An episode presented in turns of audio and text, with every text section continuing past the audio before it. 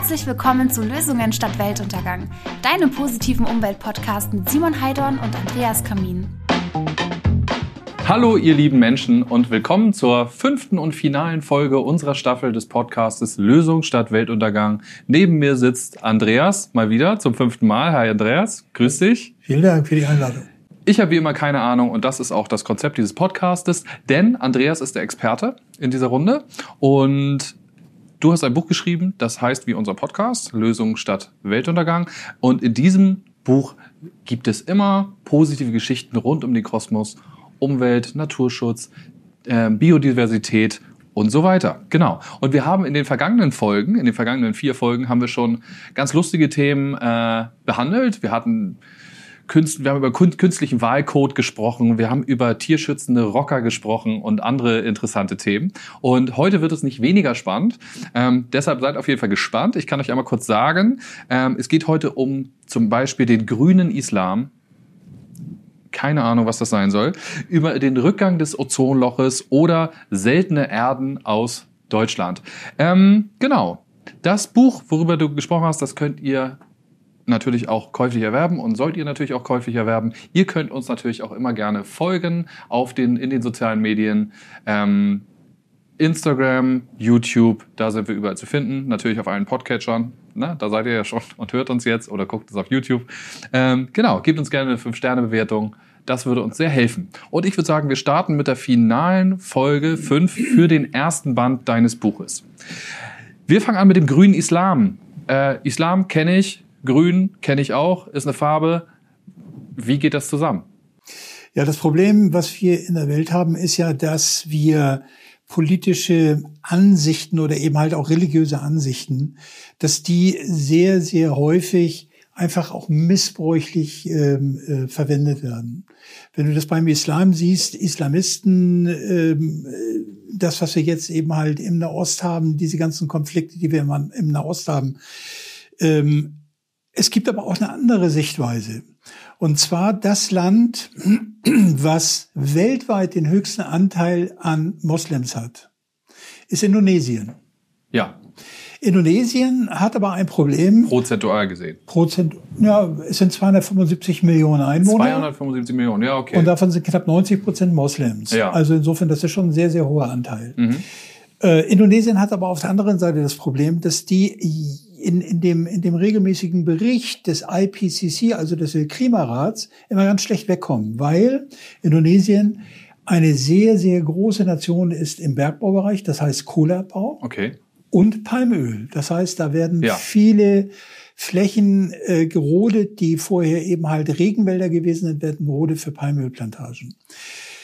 Das heißt, sie stehen also, was so Klimaschutz und was CO2-Reduzierung stehen, die nicht besonders gut da. Ja.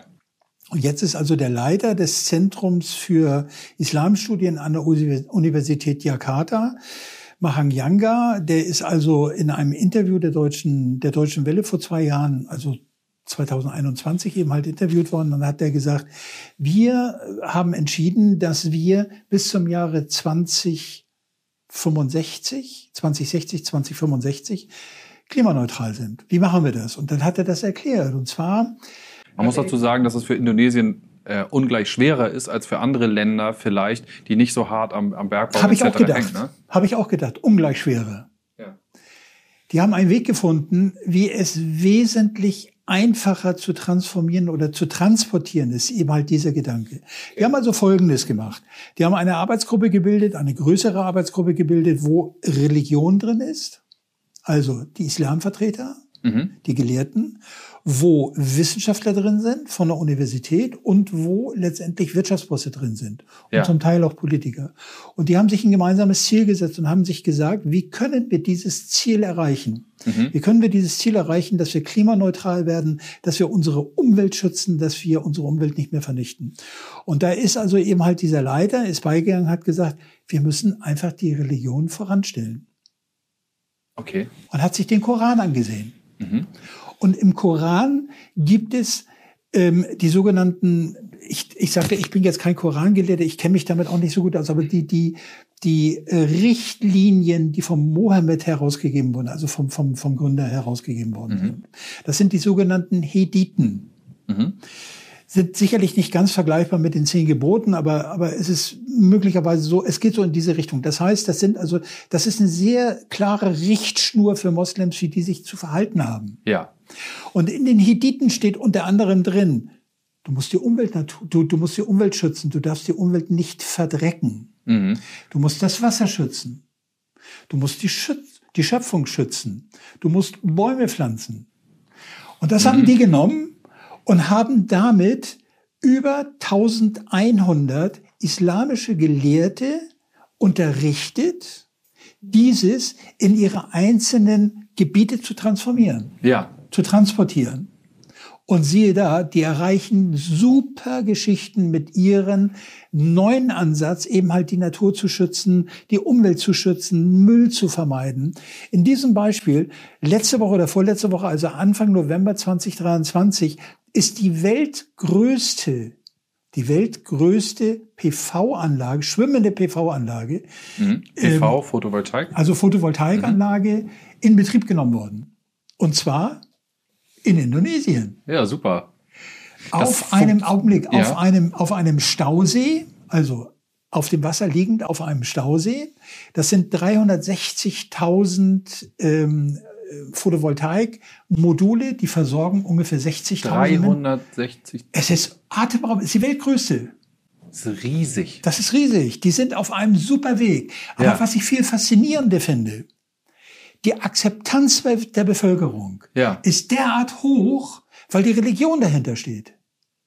Jetzt stell dir mal vor, wir würden in Deutschland die katholische Kirche und die evangelische Kirche dazu bringen, dass die in jeder Gemeinde mhm. einen Beauftragten für den Schutz der Schöpfung installieren. Ja. Und der würde das transportieren in die Gemeinde und würde erzählen, was das bedeutet, das alles äh, Müll zu vermeiden und diese, wir würden eine wesentlich höhere Akzeptanz hinbekommen. Meinst du?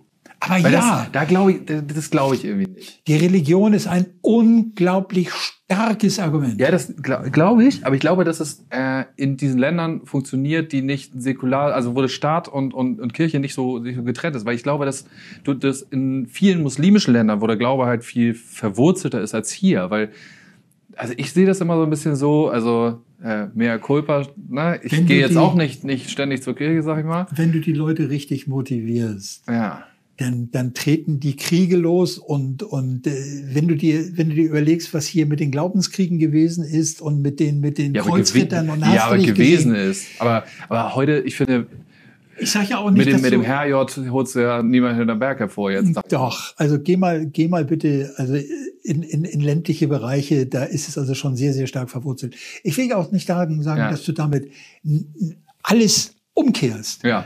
Aber Du hast wieder eine Möglichkeit, ein Mosaikstein anzustoßen und du hast wieder die Möglichkeit, Leute zu motivieren. Und wenn das über diese über diese Richtung geht, weil ja, wenn es in Indonesien funktioniert, warum soll das hier nicht funktionieren? Also ich glaube, also den Ansatz verstehe ich und ich verstehe auch, dass dieser Ansatz über den Glauben, weil ich finde, der Glauben ist ja, ich sage mal, einer der, der wenigen Punkte, um diese diese Moral oder diesen moralischen äh, Unterbau, den diese Religion ja hat. Du kannst das dadurch super gut transportieren. Ich glaube trotzdem nicht, dass es für Deutschland gut funktioniert. Ich kann mir zum Beispiel vorstellen, dass es in, in Ländern, wo jetzt der Glauben ein bisschen einen höheren Stellenwert hat, also ich glaube, es, je höher der Stellenwert des, des Glaubens, also da sind wir uns, glaube ich, einig, desto besser funktioniert es. Also ich glaube, dass es in Spanien, die halt also ja ein bisschen mal, katholischer schau, sind, besser schau, funktioniert. Schau dir mal den Welt, wie heißt es, weltkatholischer Jugendtreff an da. Da kommen Millionen von Jugendliche, die reißen die halbe Welt auseinander. Ja, aber die, die sind, ja, ja, aber das sind nicht so viele, glaube ich. Ich also weiß es nicht. Ja, also ich verstehe das grüner, sagen, Islam, grüner Islam, ich verstehe das. Also ich, ich, ich wundere mich auch überhaupt nicht, dass es da funktioniert. Ich glaube bloß, dass es für Deutschland nicht funktioniert. Gut. Sind wir unterschiedlicher Meinung. Das ist alles in Ordnung. Ja. Aber ich alles, ein, was hilft, ne? Ja, Wenn ich falsch liege, super. Ansatz. Es ist ein toller Ansatz. Finde ich auch. Finde ich auch. Den Glauben, den Glauben zu nutzen, um das halt. Aber gibt es in der ich bin nicht bibelfest. Ich bin auch nicht so ne? bibelfest. Ne? Weißt du, ob es in der Bibel ähm, Stellen gibt, die man sozusagen nutzen kann? Keine äh, Ahnung, weiß ich nicht. Nee, ne? Also, okay, das wäre doch jetzt mal ein guter Punkt, vielleicht anzuknüpfen an die lieben Menschen da draußen, die vielleicht ein bisschen bibelfester sind als Andreas und ich. Ähm, habt ihr äh, Stellen in der Bibel vielleicht, äh, wo ihr sagt, ey, das Genau, da steht doch, du sollst hier die, die Seen nicht verschmutzen und so weiter.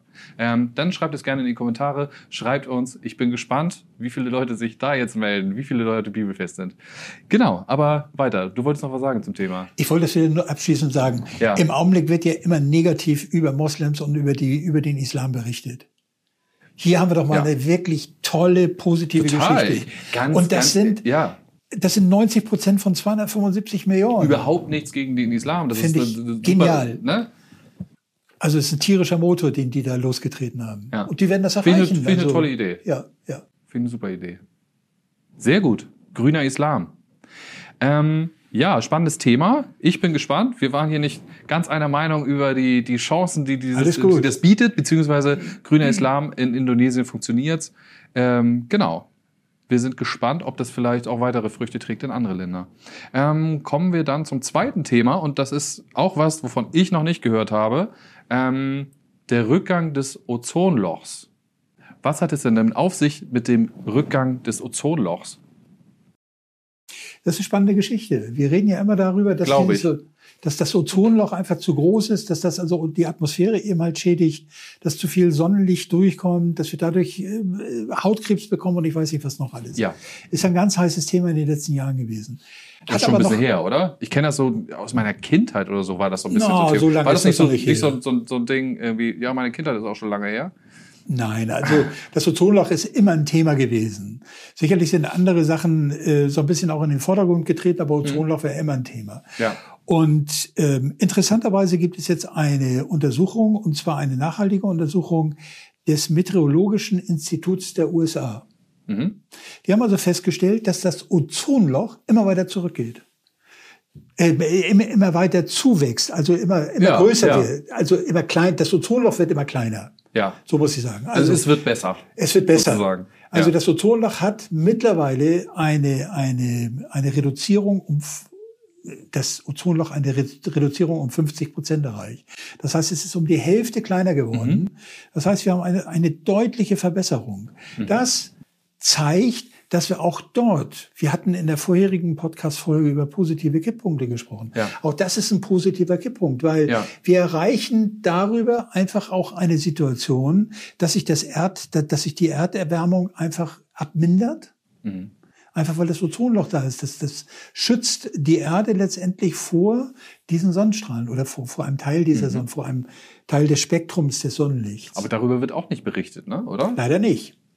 Das ist ja eigentlich eine, gu- also das ja ist eine gute Geschichte. Ne, wo ich morgens, wenn ich meine News-App oder sowas, ne, wir hatten über das Thema Doomscrolling gesprochen, wenn ich den Ozonloch um 50 Prozent wieder zu, dann denke ich doch, ja, cool. Das heißt doch, dass wir mit vielen Sachen auf dem richtigen Weg sind. Ja. Aber es reden zu wenig, es, es, wird, es wird zu viel immer negativ berichtet, schlecht berichtet. Ja. Und, und, und die wenigsten äh, Journalisten schreiben auch eben halt darüber, was sich positiv Hm. entwickelt, was sich positiv tut. Und ich Weil sich schlechte Nachrichten besser verkaufen. Leider. es ist einfach so. Ja. Bad News are good news. Ne? Ja. Ich- Das ist einfach eine, eine Geschichte, die, und ich habe das auch im Vorwort meines Buches geschrieben, ähm, dass es mittlerweile eine, J- ich sag mal, eine, eine, eine größere Anzahl an, an Journalisten gibt, die dem konstruktiven Journalismus äh, nach oder die, die konstruktiven Journalismus anwenden. Ja. Das heißt, konstruktive Lösungen zu finden und konstruktive Lösungen darzustellen, dass statt, statt immer nur die Bad News, Ja. sondern auch mal die andere Seite zu sehen. Und das finde ich eine ganz, ganz tolle Geschichte. Gibt es mittlerweile, entstanden ist diese Richtung in, in, ähm, in Dänemark von einem dänischen Journalisten, der mittlerweile auch ein, ein Institut gegründet hat. In Deutschland gibt es mittlerweile ein Institut, äh, wo Journalisten in dieser Richtung ausgebildet werden. Mhm. Und ich finde, das ist eine ganz, ganz tolle Geschichte, weil wenn du dir heute mal die Nachrichten ansiehst, dann, dann kannst du dir nach eigentlich, eigentlich nur den Strick nehmen. Ne? Klar. Will doch keiner. Ist deprimierter. Ja, ist deprimierter. Ja. Und deshalb brauchen wir Bücher wie deins. Danke. Und Journalisten, die sowas dann auch aufgreifen.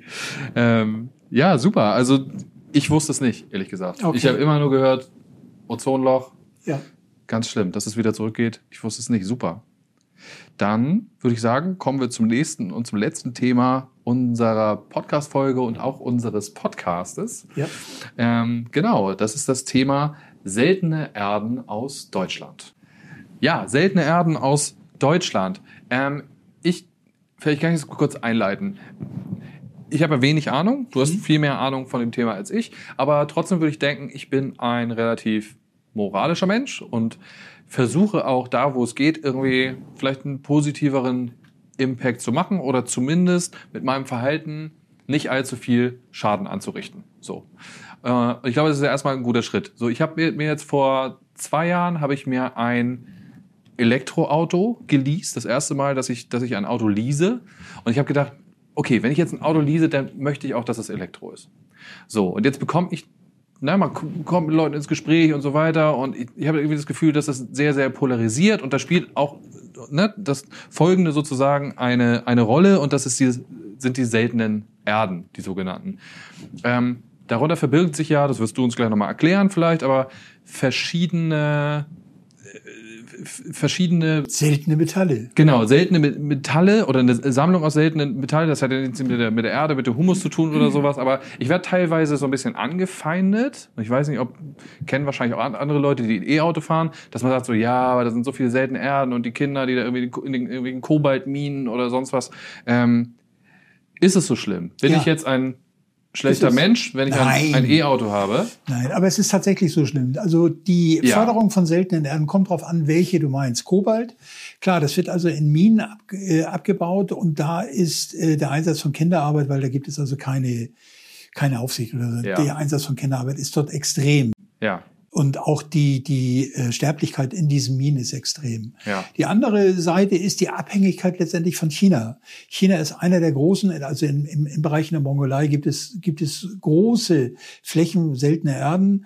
Ähm, das heißt, da ist die Abhängigkeit äh, vorhanden. Und wir wissen aufgrund der Lieferketten-Schwierigkeit, die wir also in der Pandemie teilweise hatten, was passiert eigentlich, wenn Lieferketten zusammenbrechen? Und was würde denn passieren, wenn jetzt beispielsweise sagen wir es mal nicht, wir wollen es auch nicht, aber äh, China würde also Taiwan angreifen, dann müssten wir mit denen in, äh, in Streit gehen und dann würden wir also sagen, hier, wir, dann gibt es also ganz bestimmte Liefer, Liefer ähm, äh, Stops und ich weiß nicht. Das heißt, dann haben wir ein Riesenproblem. Also wir brauchen für ähm, nicht nur für Elektroautos, sondern für jedes Handy, für jeden Laptop, für jeden Computer brauchen wir eben halt seltene Erden. Also ob das Lithium ist, ob das Mangan ist, ob das äh, Kobalt ist, ähm, das sind halt so diese typischen. Ja. Und die werden momentan werden die überall eingeführt, entweder aus Chile oder eben halt aus dem Kongo, aus aus aus Nigeria oder eben halt aus aus äh, China. Und dann hat man festgestellt, seltene Erden gibt es auch in Deutschland. Okay. Hat man vorher nicht. Wo denn? Das Interessante ist, sobald Druck auf dem Kessel ist, dann kommen Wissenschaftler und finden neue Dinge, ja. die vorher nicht interessant gewesen sind. Das Interessanteste, ich erzähle gleich noch eine andere Geschichte, aber das Interessanteste ist eine kleine Bakterie. Mhm. Sulfobacillus harzensis. Ja, schreiben wir unten rein. Ja. Diese kleine äh, Bakterie ist in der Lage, Kobalt zu binden. Okay. Das heißt, das Ding ist richtig heiß, Kobalt zu fressen. Nun muss der Kobalt aber da sein.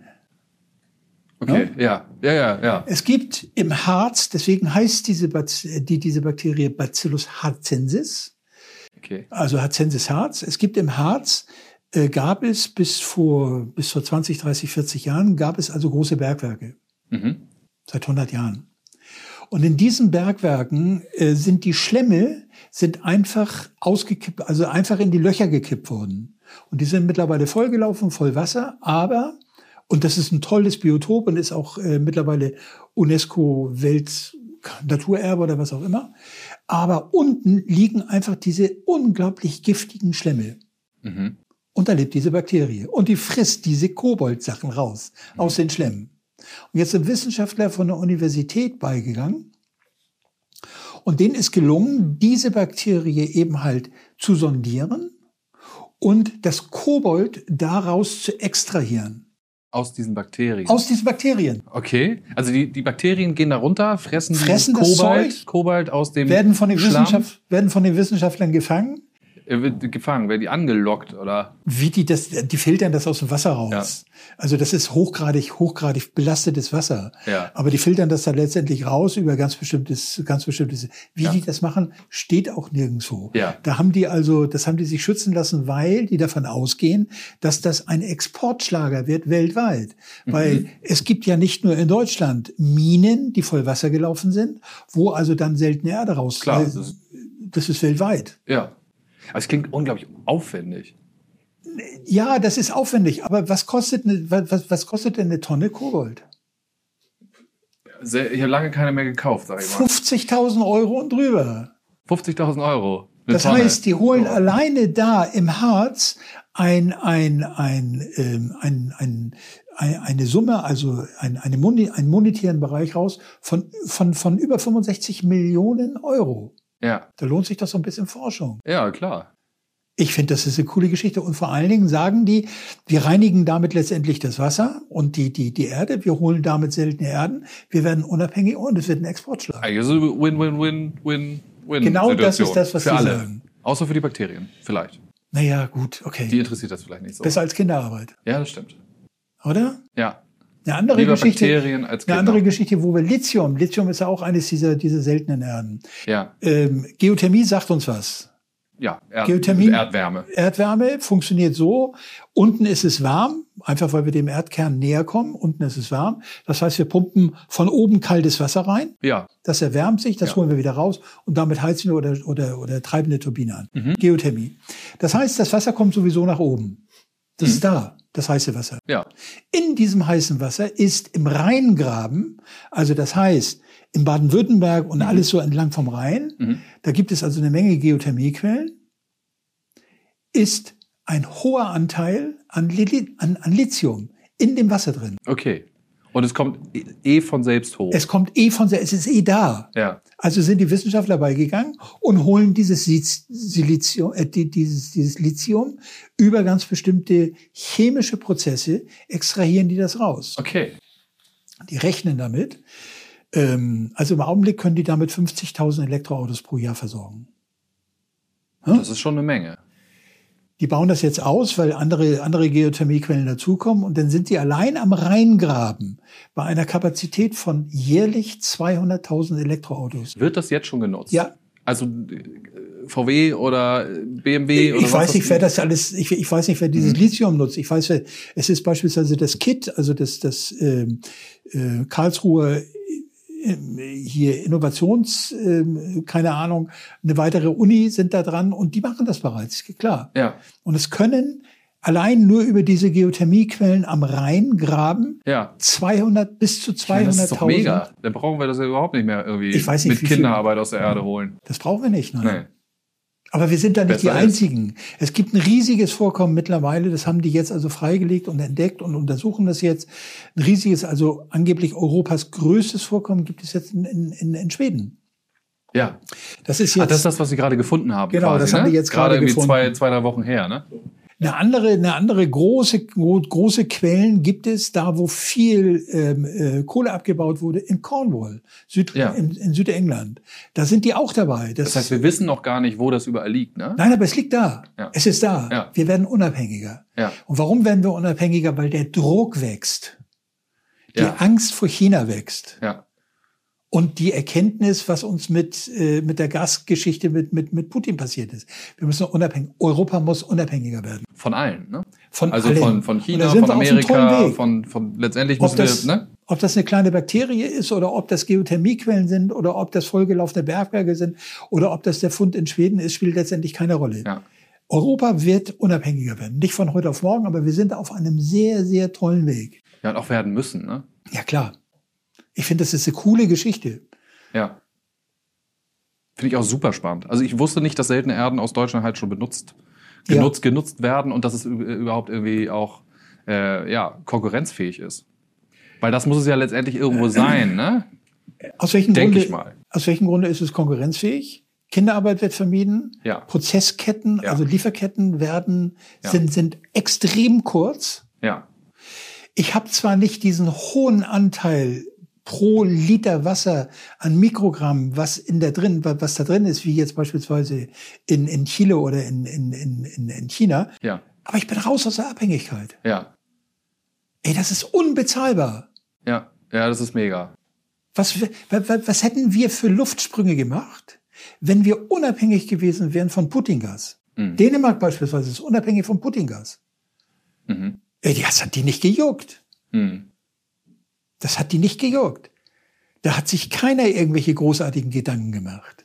Ja, generell haben wir diese Abhängigkeiten die letzten äh, Jahre, weil einfach die Politik irgendwie Jahre, klar. Jahrzehnte verschlafen hat. Ne? Egal, ob jetzt Abhängigkeit von russischem Gas oder, ich meine, jetzt wird demnächst irgendwie abhängig vielleicht von amerikanischem oder katarischem äh, LNG-Gas, was auch unter ganz schlimmen Bedingungen. Klar. Ähm, ja, also ich glaube auch, dass Europa gut daran tut, sich generell äh, unabhängiger zu machen. Lass uns Gezeitenkraftwerke bauen. Ja, genau, richtig.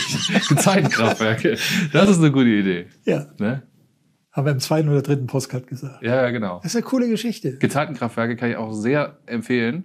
Ähm, ja, eine super spannende Geschichte. Wir sind mit vielen Dingen auf einem super tollen Weg. Ja. Wir sind noch nicht da, wo wir hinwollen, aber wir sind auf einem super tollen Weg und das muss man einfach auch mal anerkennen. Ja. Und genau deshalb hast du ein Buch geschrieben. Und wir kommen jetzt zum Ende. Wir kommen nicht nur zum Ende unserer äh, Podcast-Folge, sondern sogar von unserer Podcast-Staffel. Und ja, ich möchte dir erstmal Danke sagen, Andreas. Ich danke, danke, auch. danke dass du dieses Buch geschrieben hast, weil ähm, ja, ich finde es mega spannend. Wie gesagt, ich habe dieses Buch vorher vor diesem Podcast absichtlich nicht gelesen, weil ich gerne die Rolle einnehmen wollte. Ähm, ja, die ihr vielleicht auch habt. Vielleicht habt ihr mehr Ahnung als ich, vielleicht aber auch nicht. Ähm, ja, ich habe in diesen letzten fünf Folgen unglaublich viel gelernt. Ähm, und ich muss sagen, ich bin schon super gespannt auf die zweite Staffel wenn es sie denn geben wird. Denn wir können eine zweite Staffel nur drehen. Und ich hoffe, ihr hattet super viel Spaß. Ähm, wir können eine zweite Staffel nur drehen, wenn ihr uns unterstützt. Und dafür wäre es ganz toll, wenn ihr uns auf den Social Media Kanälen folgt, auf Instagram, auf YouTube, gerne überall einen Daumen und immer positive Bewertung hinterlasst. Und natürlich machen wir das auch, damit das Buch äh, weiter Verbreitung findet. Und ja, wir hoffen natürlich, dass das demnächst hier in die Spiegel-Bestsellerlisten äh, gerät, das Buch. Und ja, dass das Ganze irgendwie Verbreitung findet. Wäre dass toll. Wir gute Neuigkeiten, positive Kipppunkte und all diese ganzen tollen Sachen irgendwie weiter, weiter äh, rausbringen können. Genau, deshalb. Ähm, ja, freut euch dann demnächst auf Staffel 2 unseres Podcasts Lösung statt Weltuntergang. Ich sage nochmal Danke, Andreas, und ja, bis zum nächsten Mal. Ja, vielen Dank, Simon. Tschüss. Das war's mit Lösungen statt Weltuntergang. Deinem positiven Umweltpodcast mit Simon Heidorn und Andreas Kamin.